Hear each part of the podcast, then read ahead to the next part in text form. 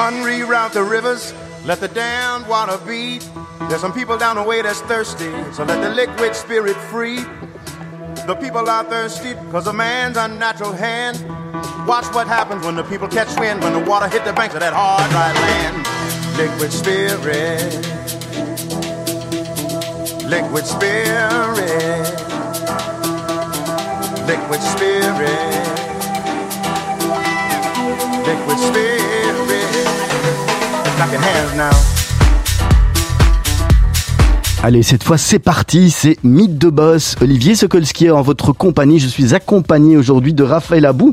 Je vous l'ai dit, hein, qui fait son grand euh, retour parmi nous. Bonjour Raphaël. Bonjour et ravi d'être euh, parmi vous aujourd'hui. Vous nous avez manqué en tout ah, cas. C'est vraiment gentil. C'était bien avec les deux autres, mais franchement, je suis Oh. content. Je suis content de vous voir de retour. C'est très sympa. Je suis Moi content aussi, de je suis très content de revenir. Et à- donc il nous reste deux, il nous reste euh, deux émissions euh, aujourd'hui. Celle d'aujourd'hui où, on reçoit Raya Kalinova, on va, on va parler avec elle. Et la semaine prochaine, on a encore le plaisir de, de recevoir une femme. C'est vrai qu'on n'en reçoit pas assez dans Mythe de Boss. Ça sera la dernière avec Muriel Igalson. Voilà, comme ça vous savez tout. En attendant, on va mettre les caméras sur notre invité du jour, Raya Kalinova. Bonjour Raya. Bonjour Raphaël. Bonjour, Bonjour Aya, bienvenue. Merci beaucoup. euh, Pour moi, être ici, c'est un peu un retour à la maison. C'est vrai, vous êtes vous, êtes un peu bien. chez vous, hein, Raya. Euh, on, on- on va parler de de votre de votre parcours euh, tout de suite. Euh, vous êtes euh, vice-présidente et CEO du Congrès juif européen.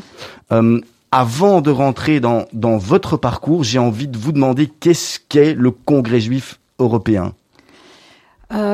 Le, Congrès juif européen, c'est une organisation juive européenne. C'est une organisation qui existe déjà comme une organisation indépendante depuis euh, quat- euh, 1986. Avant, c'était euh, une branche francophone de Congrès juif mondial. Le bureau est à Paris. Et depuis 2009, euh, on a déménagé le, bureau le plus important, le, bureau politique à Bruxelles, pour être plus près de, de- des institutions européennes. Et c'est une organisation qui est, comme on dit en anglais, une umbrella, euh, un parapluie euh, en français, pour euh, toutes les communautés euh, juives euh, de l'Europe, grande Europe. On a 42 affiliés. Par exemple, en France, c'est CRIF, euh, en Belgique, c'est CCOJB. C'est euh, c'est toutes les organisations qui sont à leur tour euh, les, les, les umbrellas, si on peut dire, euh, Dans leur pays. dans, dans leur pays. Et Board of Deputies, euh, les organisations comme ça. Et on est en dehors de, de l'Union européenne aussi avec d'autres pays de la grande Europe, même la Turquie qui se considère euh, avec une partie euh, européenne, mais aussi Maroc, aussi Tunisie, parce que eux, euh, ils voulaient être avec nous. Parce Ça va que ça va plus loin que l'Europe en ça va cas. plus loin parce que tous les pays euh, de l'Afrique du Nord, ils peuvent pas faire partie de la Ligue arabe. Alors c'est à nous aussi de les prendre euh, dans notre organisation et on est très proche avec avec tous nos affiliés. Alors. on s'occupe d'eux. Raya Kalinova, peut- peut-être en un mot avant qu'on qu'on rentre dans votre dans votre parcours, à quoi ça sert le Congrès juif européen? Dans, dans une phrase. Euh, à quoi ça sert? C'est d'abord protéger euh, toutes nos communautés, euh, favoriser euh, la, et préserver nos traditions, la vie juive, les protéger politiquement contre toutes les mauvaises, mauvaises choses qui peuvent arriver, euh, contre toutes les menaces, euh, d'apporter une sécurité supplémentaire dans toutes les institutions juives de l'Europe. On a une branche qui s'occupe uniquement de la sécurité. On va en parler euh, plus loin. Euh, on travaille avec euh, les chefs d'État, on travaille avec le, toutes les institutions européennes. Quand il y a, quand il y a une menace quelque part, qu'on va euh, interdire euh, une, une de nos libertés dans un pays, je prends l'avion, je veux voir euh, le premier ministre, je veux voir euh, un chef, le chef d'État, je prends avec moi les gens de la communauté, on y va ensemble et on expose le problème et on le résout le plus vite possible et et dans les mesures de possible. Mais c'est une des facettes, mais Il y en a- a d'autres. Il y en a d'autres. on, on- on va revenir dessus un, Voilà. un- un peu plus tard. Par contre, on, on va revenir sur euh, sur votre parcours. Alors, c'est pas facile quelque part de, de faire du communautaire. euh, surtout dans, dans un pays dans un pays comme comme la Belgique en général. Et puis quand on a la chance de recevoir une une femme qui, qui est CEO et qui est vice-présidente de ce congrès juif européen, ça, ça, ça, valait vraiment la peine de de vous recevoir. Mais vous le disiez vous, hein, vous avez commencé le, le communautaire très tôt. Euh, c'était c'était à cause de, de, circonstances de ma vie que ça m'a amené euh, très très jeune. Euh, euh, je, je, suis euh, je suis arrivée en Belgique en, en 1900 comment dire en belge 77 77 voilà.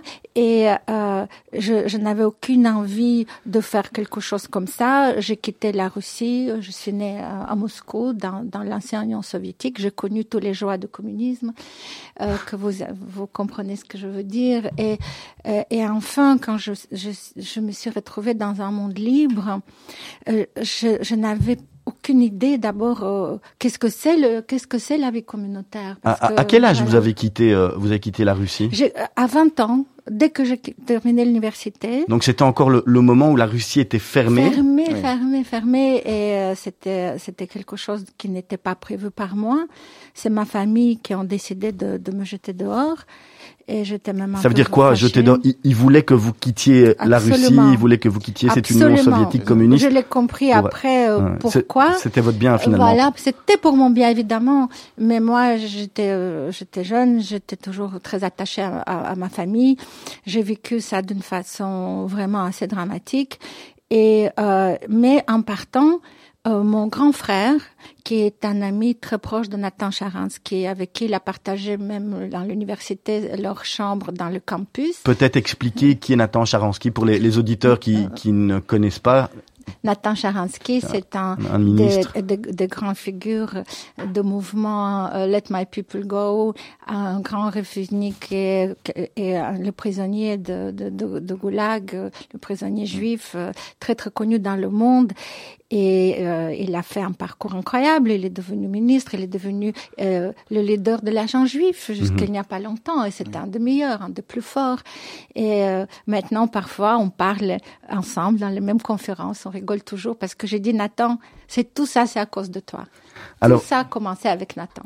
Raya, on, on va revenir sur, euh, sur votre parcours votre famille décide bah, de vous de vous envoyer euh, en Europe. C'était la Belgique euh, directement? C'était le premier choix? Qu'est-ce qui s'est passé? C'était c'était pas mon choix. Euh, c'était aussi la famille qui est intervenue euh, parce que mon choix était partir le plus le plus loin possible la Russie. J'ai choisi l'Australie. Ah oui.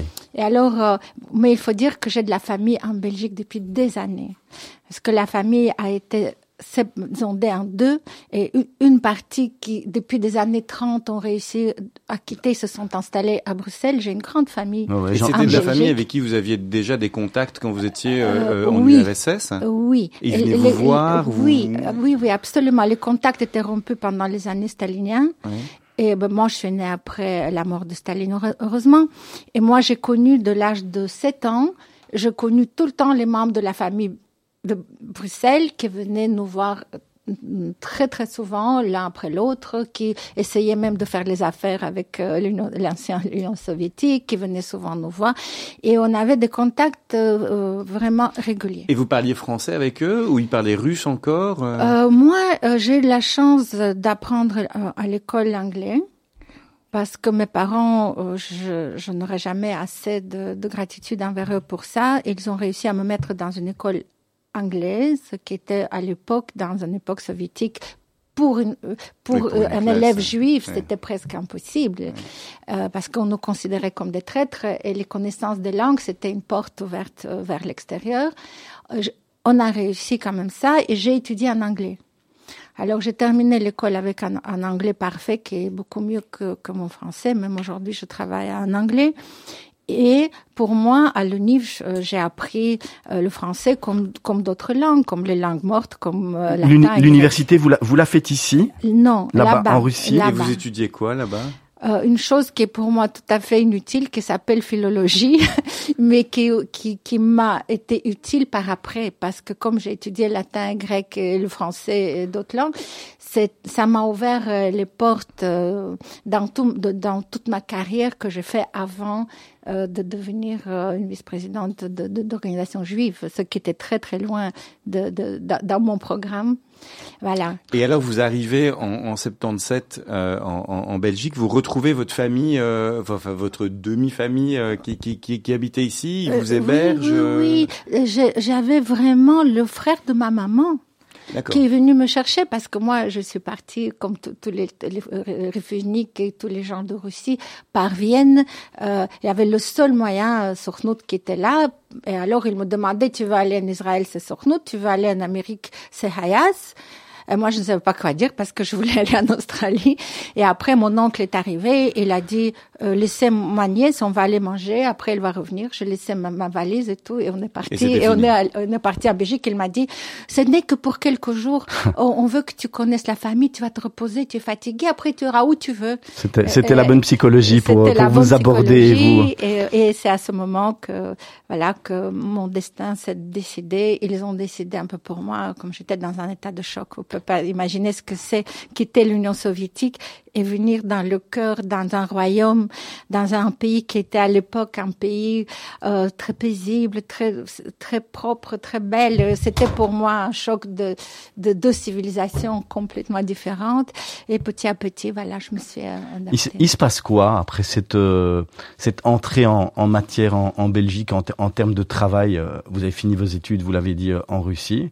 Vous vous dites j'ai besoin d'un job. Comment comment ça se passe? Qu'est-ce qui se passe? Évidemment, les premières semaines, euh, c'était de me déclarer à la police parce que je passais les frontières d'une façon illégale.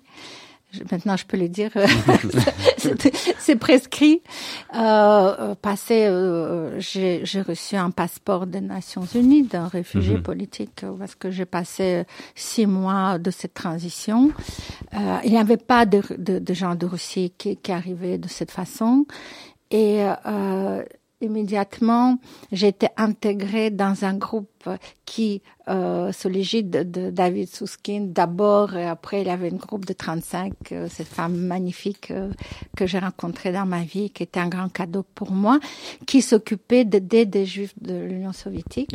Et ils m'ont demandé de venir aider pendant que j'étais encore, euh, que j'avais pas. C'est comme ça que ça commence finalement votre travail communautaire?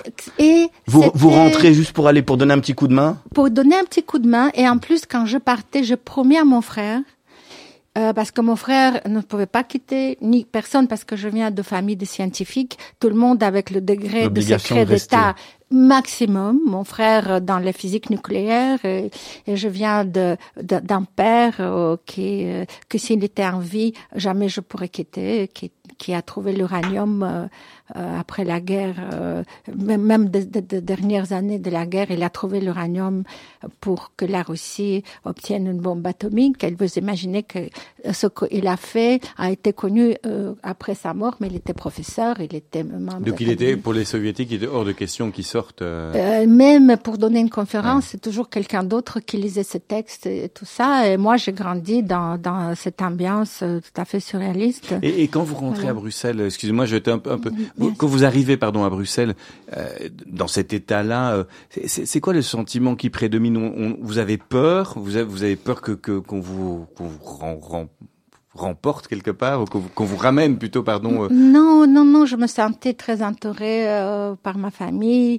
Euh, je, je n'avais simplement je, je, devais décider pour mon avenir euh, je savais pas si je voulais rester en Belgique je trouvais que c'était trop trop trop, trop, proche. et en même temps euh, ça me donnait une possibilité d'avoir de meilleurs liens avec ma maman avec ma, ma, famille et je promis à mon frère que je ferai rien avant que j'arrive à, à aider à libérer son ami Nathan de prison. Ça, c'était. C'est Nathan Charansky, hein. C'était Nathan Charansky. C'est pour ça que j'ai trouvé ces groupes et j'ai dit mon but, c'est d'aider Nathan Charansky. J'ai promis à mon frère. J'avais pas d'autres euh, idéologies derrière. Mon judaïsme était très, mes connaissances de judaïsme étaient presque inexistantes. Euh, c'est écrit dans mon passeport juif Et c'est comme ça que je savais que c'était quelque chose de très difficile à vivre. Mais je devais apprendre. J'ai acheté plein de livres et je commençais à lire sur ce que c'est être juif, vraiment. Raya Kalenova, alors vous nous expliquez que vous passez euh, un peu de temps au CCLJ avec euh, David Suskind. Non, non, Non? c'était pas CCLJ. C'était pas CCLJ à l'époque? on était- C'était un groupe euh, tout à fait indépendant, mais c'était juste après ce grand forum que David a organisé.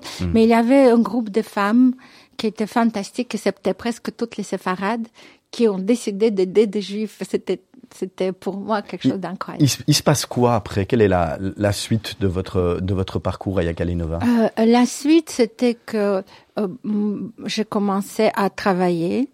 à- à- à- dès que j'ai obtenu mon passeport, euh, j'ai fait un voyage. euh, je- je suis- J'ai trouvé un, un boulot en Amérique d'ailleurs, dans une université, pour être prof de littérature russe. Après trois mois, euh, j'ai décidé de revenir en Belgique parce que je n'arrivais pas à m'y faire euh, à- au changement.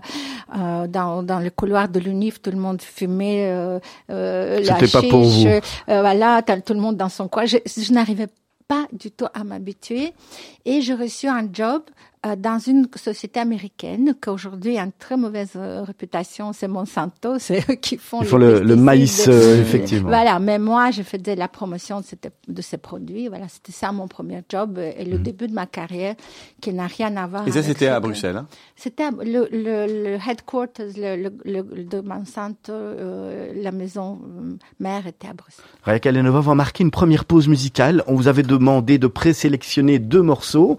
Alors il y a soit Dimitri ben, Shostakovich, Voilà, c'est de la musique, la classique, ou alors John Williams qui est la musique de. On, Ça, comme- on va commencer. euh, vous- avec- par contre, on ne saura pas tout écouter. Ça dure 6 Bien minutes 33, sûr, mais non, non, on- bien on- sûr. on C'est va en juste écouter. pour se mettre dans l'ambiance un peu Pour- nostalgique. Et, et, et pourquoi, pourquoi ce, pourquoi ce morceau, Raya? Ce, morceau me fait rêver parce que d'abord il y avait euh, des films où on voyait des actrices comme Claudia Cardinale danser le valse. C'est le, la- le deuxième valse. Qu'est-ce que ça veut dire le premier qu'elle reste Personne ne l'invite à danser et tout d'un coup un prince charmant qui, qui arrive vers elle et elle a une deuxième chance et il danse. Mais ça me fait, ça me fait toujours fait rêver cette musique. C'est Shostakovich, c'est un peu euh, idyllique, un peu, euh, voilà, dans mon enfance, je l'écoutais souvent euh, chez moi à la maison. C'était un des morceaux qu'on écoutait. Allez. Et quand je suis un peu de mauvaise humeur, C'est ça qui vous, me- ça vous détend? Oui, ça me met de bonne humeur, ça me, ça me donne un peu de, de, de, de, de rêve, de, voilà. C'est Mythe de Boss. On est en compagnie de Raya Kalenova, qui est la, la vice-présidente de l'European Jewish Congress. Et on va se retrouver d'ici quelques instants, juste après Dimitri Shostakovich.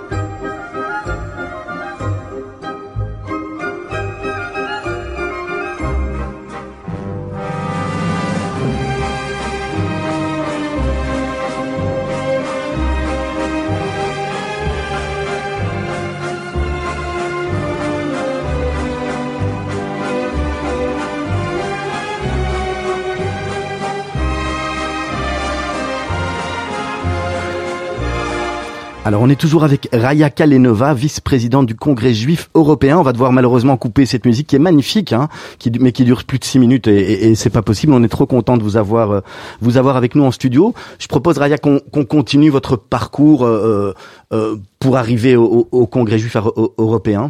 On, on en était, on en était où? On était chez Monsanto. Ah ben et voilà. là, je pense qu'on va faire un petit Mais euh, je- zoom avant. Voilà, mais je dois dire que pendant toutes ces années, euh, grâce à mes relations avec tous ces gens formidables que j'ai connus dans ce groupe, euh, petit à petit, je suis rentrée dans, dans la vie juive, dans la vie communautaire, surtout avec la radio.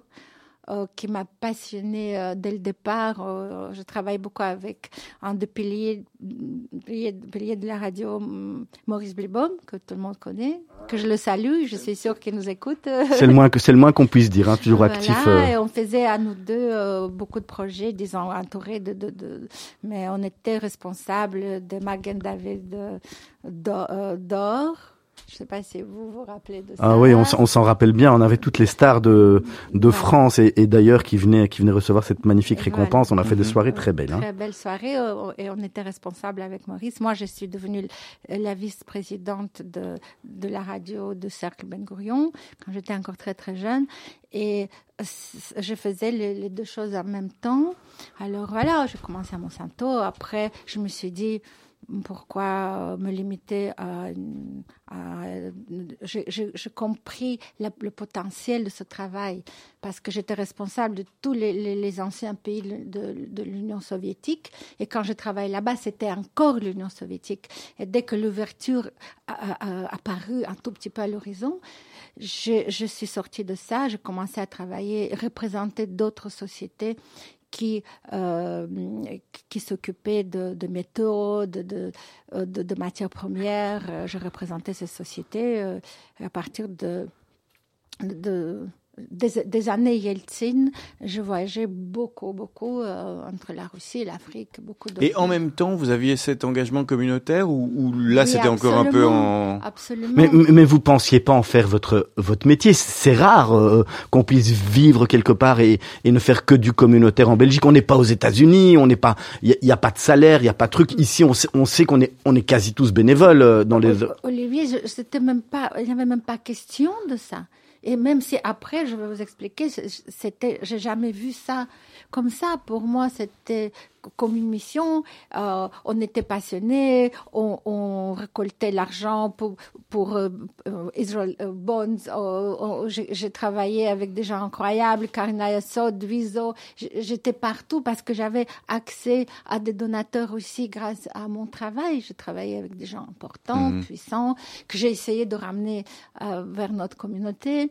Et, et c'était, ça s'est passé d'une façon harmonieuse, petit à petit, mais je n'ai jamais euh, que ça va m'amener vers, vers, euh, vers euh, ça. Vous, Ça, vous, vous qui êtes euh, aujourd'hui vice-présidente et CEO de, de ce congrès juif européen, est-ce que la Belgique c'est c'est plus dur que les autres pays? Vous, vous avez fait le tour, hein, vous êtes passé, vous connaissez tous les pays d'Europe, vous l'avez dit, même plus, le Maroc, etc., etc. Est-ce que la Belgique c'est c'est un vrai handicap pour travailler ou finalement c'est une richesse et c'est bien le fait de peut-être d'avoir d'avoir si dur?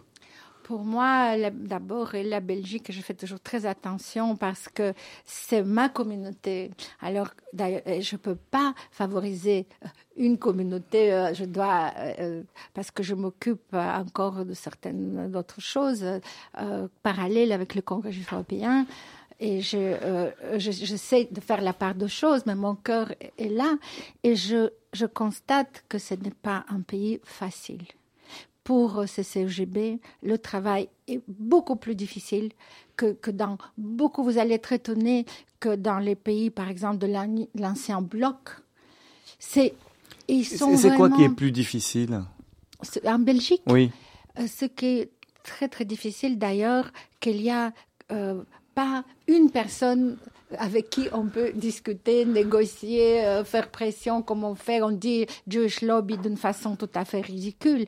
On a, euh, on est très très loin de cette idée, Euh, mais dans d'autres pays, on sait euh, quel ministère est responsable de quoi, euh, quelle police est responsable Là, ici, il faut de quoi. frapper à plusieurs Ici, portes. c'est très difficile, mais bon, heureusement qu'on a des organisations euh, pour la Belgique comme Forum, euh, comme surtout CCOGB qui est, qui est ici au niveau fédéral aussi. on- on a d'ailleurs parce que parce que vous parlez du forum, je vais vous donner quand même une info qui est qui est vraiment euh, intéressante à avoir. On a eu la chance hier que Maurice Blibaum passe une heure avec Regina Schlouzny, la, la baronne Regina Schlouzny. C'est c'est un vrai roman. euh, elle raconte sa vie et vous pourrez retrouver euh, cette magnifique interview qu'a fait Maurice Blibaum hier sur euh, sur les réseaux sociaux. Ça c'était une petite. Je sais, je sais, parce que Regina était avec moi lundi. On a fait euh, chez Philippe Claus, dans la maison communale de Bruxelles, on a fait une magnifique conférence euh, sur, sécurité. Et on a amené des, des responsables de la police de plusieurs pays. On a invité la police fédérale belge qui était notre partenaire. Il y avait aussi, euh, notre CCOGB était mon, mon partenaire dans, dans ça. Et Philippe Claus était là. Et il y avait beaucoup de mots que je peux même pas citer parce qu'il y avait des gens qui s'occupent des de renseignements, de, de, des organisations comme euh, Europol, CEPOL, ce que vous voulez, les responsables de l'Union européenne, et qui parlaient sans langue de bois, qui parlaient de tous les dangers qui concernent les communautés juives, tout, euh, au niveau politique, comment euh, comment on a vu les films, on a vu, on a passé toute une journée tous ensemble et Regina était avec nous et elle était aussi euh, vraiment très intéressée parce que euh, ce que nous on fait, on a, on veut apprendre au, à law enforcement, comme on dit, la police, À la et police, tout ça, euh, comment traiter les incidents et les attaques violentes contre les juifs, comment comprendre que c'est une attaque antisémite ou pas? Et vous- Raya Kalenova, je, pro- je propose de, de continuer, de terminer votre parcours pour comme ça, comme ça on pourra rentrer dans vraiment dans le Congrès juif européen. Qu'est-ce qui se passe euh, Comment Quelle est la, la période où vous êtes occupé Là, vous nous l'avez expliqué. Qu'est-ce qui se passe en, en quelques mots hein, euh, Le temps d'arriver dans ce Congrès juif européen? Ce qui se passe, c'est que euh, j'ai travaillé dans plusieurs pays qui sont producteurs de matières premières. J'ai représenté de- de- des sociétés européennes très importantes. Et euh, bon, moi, je suis pas vraiment une femme d'affaires. Je, je suis pas passionnée. C'était un moment intéressant pour moi parce que j'ai testé euh, beaucoup de domaines. J'ai travaillé au, début dans la chimie avec Monsanto. Après, j'ai ouvert plusieurs portes dans ma vie. Et euh, après, euh, ce qui est arrivé, euh, c'est euh, au début de notre siècle, euh, il y avait un grand changement. Euh, D'abord en Russie où j'étais très bienvenue parce que je parlais le russe et c'était un des terrains où je travaillais. Euh, a- arrive un changement, arrive un nouveau président euh, que que moi j'avais des appréhensions euh, euh, parce que je ne savais pas du tout euh, quand c'était Eltsine il y avait de- une anarchie terrible. C'était très dangereux. Mais on avait un démocrate et l'espoir que tout va s'arranger et que voilà tout d'un coup ça. Et j'ai pris une décision de me retirer euh, pendant quelque temps. Et on est venu me chercher euh, parce que les gens qui savaient que j'ai traité déjà par mon travail avec des ministres avec des Vous aviez déjà les connexions et c'est ça qui a fait qu'on vous a pas vraiment mais, mais le savoir-faire. Le savoir-faire la diplomatie en sorte. que- diplomatie, plusieurs langues, la connaissance des pays, euh, et ils sont venus vers moi juste pour me demander de ouvrir un bureau à Bruxelles qui n'existait pas. Et euh, de déménager de Paris vers Bruxelles euh, le bureau principal pour être plus près. Parce qu'avant euh, le Congrès juif européen travaillait à Strasbourg. On Oui. avait un bureau à Strasbourg euh, pendant des années mais rien à Bruxelles. Et, et le travail il n'y avait rien quand je suis arrivée. J'étais choquée parce que je me suis dit comment je vais faire ça? Et alors on a commencé à me dire mais écoute euh, quand tu as fait tout ce que tu as fait euh, voilà encore quelques livres encore encore parce que j'ai commencé comme on dit, du scratch. Il n'y avait rien au niveau politique euh, à Bruxelles. Et petit à petit, on a construit. euh, Quel, quel, quel regard justement vous vous portez sur ce bah, Vous l'avez dit en commençant de scratch aujourd'hui. Ça fait ça fait combien d'années euh, Et quel regard vous portez sur le travail qui a déjà été accompli? 15 ans. Disons que pour moi, c'est un peu difficile de, de parler. Euh, je trouve que ce qui, mais je vois que ce qui était acco- accompli, euh, c'est énorme. parce que peut-être vous le sentez moins, parce que une chose, c'est d'obtenir tout ce qu'on peut obtenir comme la base légale, mais après, il faut implémenter. Parce que nous, quand on est arrivé dans, sur le terrain, le mot antisémitisme Mhm. n'était pas prononcé. On parlait de racisme, de xénophobie. Mais on parlait pas de l'antisémitisme séparément. Le mot Israël, c'était presque un gros mot dans ces murs. Tout a changé. Comme moi, je voulais mettre un drapeau israélien quand il y avait quelque chose, mais c'était euh, c'était un parcours de combattants et très rarement on réussissait ça. C'était un, un exploit incroyable. Aujourd'hui, quand euh, président Herzog est venu visiter les, les, euh, en Les janvier, juives à Bruxelles. euh, et moi, j'étais par hasard dans le bâtiment de la au Berlaymont. Et lui, il avait rendez-vous avec la présidente. Euh, tout était couvert de, de tapis rouges et des drapeaux israéliens. Ça, ça, ça a changé. Ça, c'est important. La, la reconnaissance d'Israël comme étant euh, un, pays affirmé. Et c'était pas le cas déjà il y a 15 ans, vous dites? Pas du tout, pas du tout. C'était très difficile parce que nous, on a, on s'est battu pour qu'il y a, euh, il y avait euh, des délégations. Et jusqu'aujourd'hui, il y a au, au Parlement européen il y a des délégations. Alors, délégation palestinienne, toujours remplie de monde, toujours tout le monde qui veut présider cette délégation. Délégation israélienne, très difficile de trouver quelqu'un qui veut présider cette délégation. Et je me rappelle qu'il y avait un, un très gentil Italien qui parlait même pas l'anglais, qui a dit OK, moi. Euh, et il fallait qu'on l'amène en Israël pour, pour 48 heures pour qu'il voit de ses yeux qu'est-ce qu'il va représenter. C'était un travail avec lui. J'ai mis mon directeur qui parlait italien à côté de lui. C'était, tout était euh, des combats et des combats. Et en 2017, on a réussi. euh, D'abord, on a créé un groupe à nous qui s'appelle le groupe de lutte euh, de Parlement européen, le groupe où il n'y a que les parlementaires européens, le, les groupes de lutte de la lutte contre l'antisémitisme. Et, euh, et ce, groupe a eu beaucoup de succès. Et c'est eux qui nous ont aidés en 2017 de passer au Parlement. Vous savez, au Parlement européen, il y a 700 750 parlementaires. Il fallait une majorité pour passer la première résolution que l'antisémitisme, c'est quelque chose qu'il faut prendre au sérieux en dehors de tout le, tout le reste. Ouais. Et c'était la première victoire et que ça a été mis sur le plateau par, un- par le Parti socialiste, parce que notre premier président du groupe était euh, l'ancien ministre de la Justice euh, espagnol Aquilar, euh, qui, qui a lutté pour ça. Et tout le monde a couru, c'était, tous les partis ont participé, tous nos membres de notre groupe, et on a eu ce premier succès. Et après, c'était les déclarations sur les déclarations. Ça s'est enchaîné. Et, voilà. et, mais- et- et il y a un an et demi, le grand, grand succès, la stratégie européenne de la lutte contre l'antisémitisme a été adoptée et nous avons travaillé euh, pendant des mois, nous avons participé avec euh, huit autres organisations internationales euh, juives qui, qui ont participé dans ça. Et voilà, et cette stratégie maintenant, il faut l'appli- la- la- il faut l'amener sur le terrain. Alors, Raya Kalenova, vous, vous nous l'avez expliqué, mais c'est essentiellement euh, euh, l'European Jewish Congress, la, la lutte contre, euh, ben, on, on va dire, la, la sécurité, etc. Quelles sont les autres branches et les autres projets dont, dont vous vous appelez, dont vous vous attelez? Vous nous l'avez expliqué maintenant aussi qu'il y a effectivement cette lutte contre, contre l'antisémitisme. Est-ce qu'il y a encore d'autres branches et comment est composée un peu cette, euh, cette pyramide, je vais dire?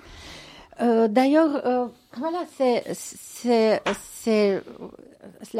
notre euh, organisation est constituée de 42 membres. C'est 42 pays. Dans chaque pays, c'est l'organisation juive qui parle avec le gouvernement. Et ça change tout le temps notre mission en fonction de la réalité. Et, d'un coup, tout change. La, la pandémie a tout changé. Maintenant, la guerre a tout changé. On s'adapte. Et les, les missions principales, on va dire, de, de l'European Jewish Congress la mission principale, c'est la préservation de la vie juive en Europe. Parce que on a beaucoup de dangers qui nous guettent. Et on se dit, OK, il y a des gens qui veulent, qui veulent faire l'aléa. Bien sûr, chacun est libre.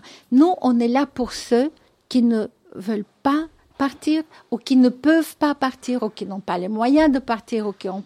Il y a beaucoup de considérations dans ce départ. On est là pour ceux qui veulent rester en Europe pour assurer tous leurs droits euh, leur, droit de pratiquer la religion juive, de pratiquer les traditions, de ne pas euh, être victime d'aucune discrimination. Par exemple, aujourd'hui, on est confronté à des problèmes liés à la shrita et la brit mila.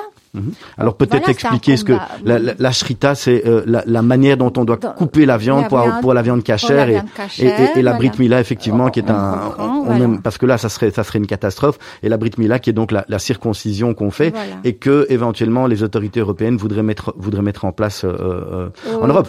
C'est pas les autorités, c'est chaque fois c'est surtout euh, les défenseurs des animaux, par exemple. Mhm. Ce n'est pas du tout, ça vient pas de, de, de, de gouvernement. C'est euh, dans cette organisation, dans ces organisations juives internationales, euh, c'est toujours un, je peux dire, imbécile qui lève la main et il dit voilà, c'est pas bien de faire ça comme ça et tout le Parlement est obligé d'écouter pendant des heures et des heures et, et chaque fois on repousse ça, mais on sait qu'à un autre va venir. Maintenant, c'est les écolos. Demain, c'est encore quelqu'un. Alors, on est toujours euh, euh, avec les, les, oreilles et les yeux bien ouverts euh, pour guetter chaque danger.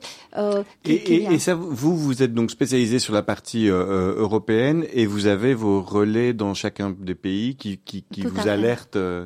c'est surtout ce qui nous alerte, c'est notre connaissance, parce que ça se passe d'abord maintenant à l'Europe. Et au niveau européen, comme on est beaucoup sur le terrain, on sait tous les sujets qui, se sont discutés. Et dans les pays, il n'y a pas longtemps, on a eu un problème en Finlande. On a euh, tout de suite, on prend des mesures, on a gagné ça. Mais on a eu un problème en Belgique. Vous savez très bien ce qui est arrivé en Belgique il n'y a pas longtemps. Euh, il n'y a que à Bruxelles que ça n'a pas été voté, mais euh, dans d'autres régions, il y a plein de régions qu'on peut plus. Et vous, disons, vous parlez de la shrita là, hein, effectivement. mais donc, donc, je redis, la shrita, c'est le fait de manger cachère. Olivier, tout ça, c'est symbolique parce que ça fait très longtemps on tuait une vache par semaine euh, dans toute la Belgique, euh, à Bruxelles, je veux dire. Du côté Flandre, Anvers, c'est autre chose. Mais après, on a commencé à acheter la viande, à importer la viande cachère. Il y a très peu de production. Il y avait une fabrique de poulet ou quelque chose comme ça. Ça n'est pas, mais ce n'est pas surtout il faut dire que ce n'est pas uniquement contre les juifs, surtout pas. C'est aussi, ça concerne d'autres minorités qui sont beaucoup plus nombreuses et euh, c'est surtout euh, pour, euh, pour contrôler un tout petit peu ça. Raya, j'imagine que vous allez me dire non, mais je vous pose quand même la question, ben sinon vous seriez pas à votre poste. Vous, vous, pensez qu'à à terme, les, les Juifs d'Europe vont, vont devoir quitter l'Europe juste parce que juste parce que la, la, la population euh, juive est, pas nombreuse et que d'autres populations qui, qui ne veulent pas du bien sont sont eux plus nombreuses et que finalement les, les partis politiques ont besoin ont besoin de votes etc etc et qui s'adressent pas à nous. Vous vous pensez vraiment qu'à à terme les, les, juifs d'Europe pourront rester en Europe ou finalement, euh, comme on l'a vu tout au temps des, des, civilisations, ben, les, juifs ont, été baladés partout ou, vous vous dites, tiens, sur, du long terme, je pense que vraiment on pourra encore rester? Je vais vous donner la réponse qui va vous étonner peut-être. Euh, je J'ai peur, euh, les, comment vous dire, les dangers sont parfois internes. Euh, si on va perdre on ne va pas perdre les grandes communautés. Ils peuvent être un peu plus petites. Il y en a des communautés qui grandissent. Mhm. Mais les, plus petites communautés sont en danger à cause de l'assimilation. Là, on parle de quoi? De la Suède et des pays comme ça? De, de quel pays on parle? Mais surtout de, de, de, pays, par exemple, baltiques, comme l'Estonie, euh, comme mm. la Lituanie. Lituanie qui était une énorme euh, communauté. Vilnius, c'était le Jérusalem euh, de, de, l'Europe de l'Est. Et maintenant, qu'est-ce qu'il y a? 4000 juifs? En Macédoine, il y avait 10 000 juifs, une communauté magnifique où euh, presque tout le monde était tué pendant la guerre. Ils ont peut-être 200 personnes, mais ils sont là. Mais ce qui, ce qui, le, danger, c'est assimilation. Parce que si nous, et on demande de l'aide à Israël, si nous, on n'aide pas dans l'éducation juive, parce que prenez ici en Belgique, on a des magnifiques mouvements, on a des écoles juives, c'est pas le cas partout. Je n'ai pas peur pour la Belgique ou pour la France ou, pour l'Angleterre. J'ai peur pour les petites communautés qui peuvent disparaître à cause de ça, à cause de mariage mixte, à cause de, de, de, de manque de moyens d'éduquer la nouvelle génération pour l'identité. Vous voyez ce qui se passe en Amérique? On peut avoir peur de l'Amérique parce que l'identité juive, c'est devenu un grand problème en Amérique. Les gens ne savent pas du tout. Euh, c'est pour moi le pire de situation avec l'antisémitisme aujourd'hui, les dangers euh, pour le judaïsme, c'est aux États-Unis, beaucoup plus qu'ici. Mhm. D'accord. Donc vous, vous êtes inquiète vraiment par l'interne en fait euh, à la, oui je, par, par l'évolution euh, normale de la société quand il y a une petite communauté, il n'y a pas des écoles, il n'y a pas des les éducateurs. Faut même pour nous trouver des rabbins qui parlent la langue de ces pays, c'est un problème. On, Alors, on parle vraiment essentiellement donc d'éducation. Raya, ah, dans l'éducation, il y a quelque chose forcément qui a qui a marqué euh, grandement le, le, peuple juif, c'est ben, c'est la Shoah, euh, c'est c'est l'Holocauste. comment vous vous positionnez? Est-ce que ça aussi c'est j'imagine un, combat, l'Holocauste, le, ben, raconté euh, parce que là les, derniers survivants s'en vont. Donc j'imagine que ça aussi, quand vous parlez d'éducation, ça fait vraiment partie de, de vos combats. Oh, je veux dire que c'est un de nos deux trois combats vraiment principaux. Mm. C'est c'est la, la, préservation de la mémoire. Euh, nous, on a instauré euh, avec euh, le World Holocaust Forum, on a instauré on, on, a porté les cérémonies à un très haut niveau. Euh, dans notre dernière cérémonie qu'on a organisée à Yad Vashem, il y avait 50 chefs d'État. 50 chefs d'État.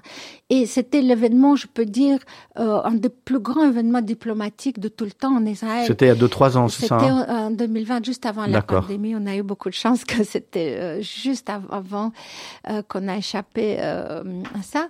Et avant ça, chaque 5 ans, on fait un tout grand événement. Avant ça, c'était Theresienstadt Prague. Avant ça, c'était Auschwitz Pologne. Euh, Moi-même, je, quand j'ai commencé, mon premier, c'était euh, en Pologne, d'ailleurs en 2010. Et euh, c'était aussi une expérience inoubliable. J'ai vécu quatre mois près de, près de camp d'Auschwitz. Mhm. Parfois, la nuit, je pensais que, que je suis dedans. J'ai perdu tous mes repères là. Mon premier forum, c'était mon école. Euh, je connaissais beaucoup de, de c'est devenu mes amis, les survivants euh, de l'Holocauste. D'ailleurs, aujourd'hui, euh, maintenant, pendant que je vous parle à New York, il y a, je suis dans le board de Claims Conference. Il y a euh, peut-être expliquer ce, ce qu'est le Claims Conference, parce que c'est important pour nos auditeurs qui ne savent pas ce que c'est. C'est important. Claims Conference, c'est une organisation qui après la guerre ont réussi à négocier avec l'Allemagne pour recevoir les fonds pour venir en aide des de rescapés de la hmm. Shoah. Et les fonds énormes sont apportés chaque année et l'Allemagne continue encore à contribuer. Mais à contribuer d'une façon incroyable. Dans, dans tous les pays, il y a les agents. Je crois que c'est l'organisation juive où il y a le plus de fonds et il y a le, le, travail qui, qui, est colossal. Et, euh, et, et c'est quelque chose qui me tient à cœur euh, euh, parce qu'aujourd'hui justement on a ouvert cette réunion en pleurant parce que on perd chaque année les derniers des derniers, les derniers, derniers. Voilà. Et, euh, et chaque année, d'ailleurs, on fait plusieurs événements en janvier ici à Bruxelles et on invite tout le monde toujours. Euh, cette année, on en a fait trois avec la commission, avec le Parlement. Vous savez, on, on fait toujours la mémoire, c'est très très important. Euh, on amène les gens au Auschwitz, on fait on fait tout ça. Et, et alors justement pour, pour, pour continuer sur une note une, une note positive, euh, vous avez euh, euh, parlé de votre engagement quand vous étiez très jeune, euh, puisque vous arriviez de, de, l'Union soviétique. Est-ce que vous voyez aujourd'hui euh, la jeunesse s'engager autant que, que, vous l'étiez euh, il y a maintenant quelques, quelques années? Ah, C'est mon grand bonheur que la jeunesse aujourd'hui est beaucoup plus engagée. À, mon époque, on avait très difficile d'avoir les jeunes avec nous, ou même à des soirées comme, comme la Radio Judaïka avait une soirée où il y avait plein de jeunes, c'était mmh. toute la jeunesse. Nous, c'était que des gens beaucoup plus âgés qui venaient à nos soirées. Comment vous l'expliquez, ce, ce, ce, ce, quelque part, ce, ce renouveau? Bah, Maintenant, c'est plutôt ouais. un renouveau. Ouais, renouveau oui. Maintenant, c'est un engouement, oui. Peut-être parce qu'il y a beaucoup plus de connaissances grâce à Internet. Les, les jeunes sont plus reliés, euh, même entre les pays. Il y a énormément, nous, on, on, fait parfois des événements, on fait bouger des masses, des masses de, de, de jeunes qui, qui veulent faire quelque chose parce qu'ils prennent conscience.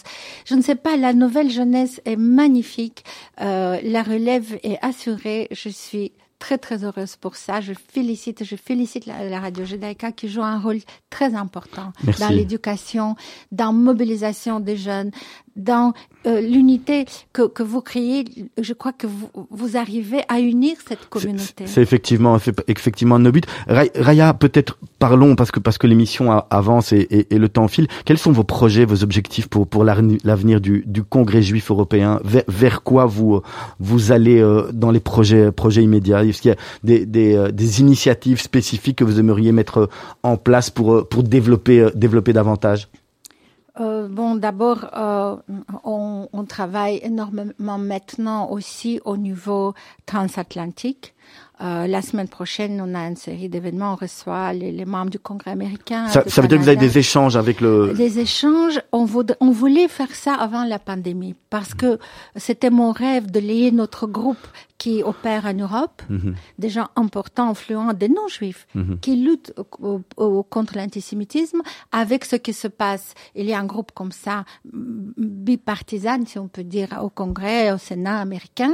Alors maintenant, euh, on, on s'est associé dans ce travail avec euh, American Jewish Committee, le comité juif américain, euh, pour essayer de créer euh, ça. Il y a des gens de membres de parlement qui nous aident. Et, et c'est déjà le deuxième sommet qui commence lundi. Euh, nous, on fait un dîner lundi soir pour démarrer et on travaille jusque jeudi avec tous ces gens, on, les reçoit et on fait les projets ensemble. Ça, c'est un projet seulement. Mais mon grand souci, c'est, euh, c'est d'ailleurs, et c'est ça que je demandais au gouvernement suédois, euh, parce que maintenant c'est la présidence suédoise qui, qui s'achève dans, hmm. dans dix jours, euh, de mettre dans les conclusions de cette présidence euh, la recommandation de tous les pays adopter la définition de l'antisémitisme de euh, et il faut implémenter tout. Les, il y a presque 90 suggestions dans la stratégie. Euh, point que si tout le monde arrive à implémenter même un quart, ça sera déjà une grande victoire parce que tout est dans cette stratégie, tout, il n'y a rien qui est laissé. Alors maintenant, notre but, il y a déjà 14 pays qui ont des plans euh, au niveau national qui travaillent. Alors chaque fois quand il y a un nouveau pays qui, qui, se joigne, c'est une victoire. Euh, on travaille sur ça, on travaille sur, au, au, niveau sécuritaire parce que euh, on voudrait continuer ce travail à faire. Euh, on a fait une conférence comme ça à Rome. On avait 250 carabiniers qui sont rentrés habillés en uniforme pour participer à notre conférence, à notre training. Et rien que voir ça, euh, c'est déjà, c'est déjà. Raya Kalenova, peut-être un mot sur bah, sur Israël, hein, qui suscite souvent dans le monde des, des, débats intenses, des opinions divergentes. on sait bien quand il y a deux juifs, il y a, il y a trois idées, et c'est pas facile. Comment vous vous positionnez par rapport à Israël? C'est quoi? C'est un soutien euh, indéfectible euh, à, à, à l'État d'Israël ou au gouvernement d'Israël ou finalement vous prenez position sur certains certains débats de la société euh, la société israélienne hein, comme comme il se passe maintenant? C'est une question à moi personnellement. Moi, j'ai été éduquée par euh, le cercle Ben Gurion Radio Judaïka en soutien si, euh, inconditionnel. inconditionnel si le gouvernement est élu démocratiquement. -hmm. Ça, c'était pour moi quelque chose à, à ne pas discuter. Ce, ce, qui est toujours le cas aujourd'hui à Radio Judaïka, euh, en tous les cas. Voilà. Et euh, nous, nous devons traiter avec plusieurs communautés. Et euh, il y a parfois des divergences, mais nous, on, on, se dit que tout ce qu'on demande à tout le monde, c'est surtout discuter en interne et euh, montrer le soutien. Maintenant, euh, je reviens d'Israël, on avait aussi nos événements en Israël et que... Euh, tout, tout, est lié finalement. tout est lié. Pour nous, Israël est très très important. Et nous, quand on travaille dans les institutions européennes, on essaie d'expliquer, on essaie de faire venir ici des gens d'Israël, des entrepreneurs, des artistes. On fait Yom Ha'atzmaut. Avant la pandémie, on faisait Yom Ha'atzmaut avec 40 membres du Parlement européen, avec 350 personnes des institutions qui dansaient avec euh, nous euh, et, et, qui chantaient avec nous. C'est euh, le changement est énorme et on, on, essaie. Et je vois maintenant que on comprend beaucoup mieux ce que c'est Israël. Et parfois, pour nous, c'est plus difficile de traiter avec nos propres frères et sœurs Mhm. qui se permettent euh, des choses parfois différentes. Borderline. Euh, voilà, et que euh, parce que de, de, de, nos amis non juifs, on accepte ça différemment, mais on explique et, et, et, et ils ont beaucoup plus de, de, droits dans leur domaine de dire ce qu'ils veulent. On a le, droit à se prononcer, mais nous, nous avons une responsabilité en plus et on sait qu'il ne faut pas s'inquiéter les, Israël ne va jamais devenir une dictature et que les choses qui se passent, ça, tout Israël va se guérir lui-même de, de, de, de ce problème de santé qu'il y a, on peut pas nier, il y a certaines choses, de, de, de ce qui est très pénible qu'il y a, il y a des de, de, camps qui se sont créés. Raya, Raya Kalenova, on va attaquer les, les, questions de la fin. Petite question euh, rapide et alors surtout réponse rapide, Raya. D'accord. Alors votre métier en un mot, Raya? Euh, l'idée des Juifs euh, de, de, de l'Europe, de, de, garder leur identité et d'être en sécurité. Le métier que vous auriez aimé faire si vous n'aviez pas fait euh, ce que vous faites aujourd'hui? Je crois que j'ai trouvé vraiment, dans, après tout ce que je peux faire dans ma vie, quelque chose que je ne vois pas comme un métier, c'est ma mission. Euh, euh, je travaille sans relâche, euh, sans vacances pratiquement. sans compter en tous les cas, vous êtes passionné. Avec passion. tout à mhm. fait. Le métier que vous rêviez d'exercer, ben, il, il, a pas. Qu'est-ce qui, ouais, qui, qui, est votre Est-ce que vous avez un, un modèle, quelqu'un qui vous a inspiré parmi toutes les personnalités ou pas personnalités ou familles que vous avez rencontrées, quelqu'un qui vous dit tiens ça c'est vraiment quelqu'un qui, qui me donne l'inspiration? Évidemment, euh, dans, dans, des années de mon travail au Congrès, euh, si, si je voudrais parler d'un modèle euh, féminin, ça sera Simone Veil probablement. Vous l'avez connue je, je l'ai connue, je l'ai connue, mais pas. Euh, je l'ai connue. Elle participait parfois à nos événements. Elle était avec nous en Auschwitz, mais je l'ai connue surtout comme comme une personnalité. Malheureusement, je l'ai connue déjà les dernières années de, de sa vie. Qu'est-ce qui vous inspire euh, en ce moment? Qu'est-ce qui m'inspire euh, La jeunesse, euh, le développement d'Israël, qui m'inspire, le high-tech, le, euh, tous les nouveautés. Euh, je, suis passionnée de tout ça. On travaille avec tous les réseaux sociaux. On, utilise tous les moyens modernes. Je suis passionnée parce que je veux être dans le coup. Euh, j'apprends tous les jours. Euh, j'apprends avec mon équipe. Mon équipe est jeune et, j'apprends avec eux aussi tout, ce que je peux apprendre, tout ce que je peux utiliser. Et, et ça, notre époque m'inspire. Raya Kalenova, la clé de la réussite pour vous, c'est quoi? Hein, ça c'est intéressant Olivier parce que euh, j'ai juste euh, dans ma vie parfois euh, je me suis répété à des jeunes autour de moi l'expression d'Albert Schweitzer qui disait le succès n'est pas la clé du bonheur, c'est le bonheur qui est la clé du succès. Alors, vous êtes, vous, vous l'avez dit, vous avez été brièvement professeur de littérature et nous on aime bien la culture ici. Alors, on aimerait bien savoir quel livre vous nous recommandez de lire pour l'été. Ah, pour l'été. Oui, ou pour, pour l'hiver si vous voulez. Mais quel est selon vous le livre qui, qui, voilà, qui vous a le plus, euh, qui le plus marqué Moi, j'ai plusieurs livres. Disons que le, le livre qui m'a le plus marqué, ce n'est pas une lecture de vacances, c'est La guerre des Juifs euh, de Joseph Flavius. Et je pense que chaque Juif doit le lire parce que c'est passionnant. Euh, pour comprendre un peu comment on fonctionne, mais j'adore les livres de Kundera, j'adore tous les, tous, tous les, j'adore les poésies. Euh, je crois qu'il y a, je peux dire seulement lisez, Raya Kalenova, alors la dernière question, celle qu'on pose à tous nos, nos, invités. Quel conseil vous auriez aimé recevoir quand vous avez 18 ans et que vous n'avez pas reçu? Le conseil que je n'ai pas reçu, j'ai reçu beaucoup de conseils, je dois dire, euh, et que j'ai trié dans ma vie.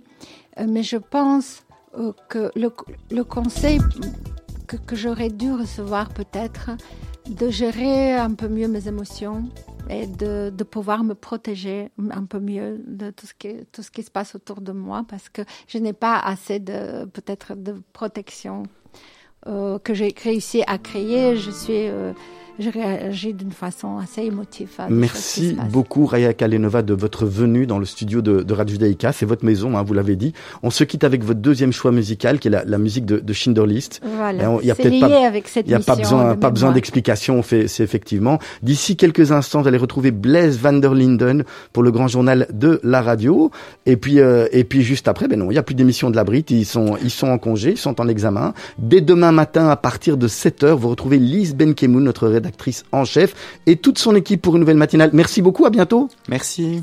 Merci.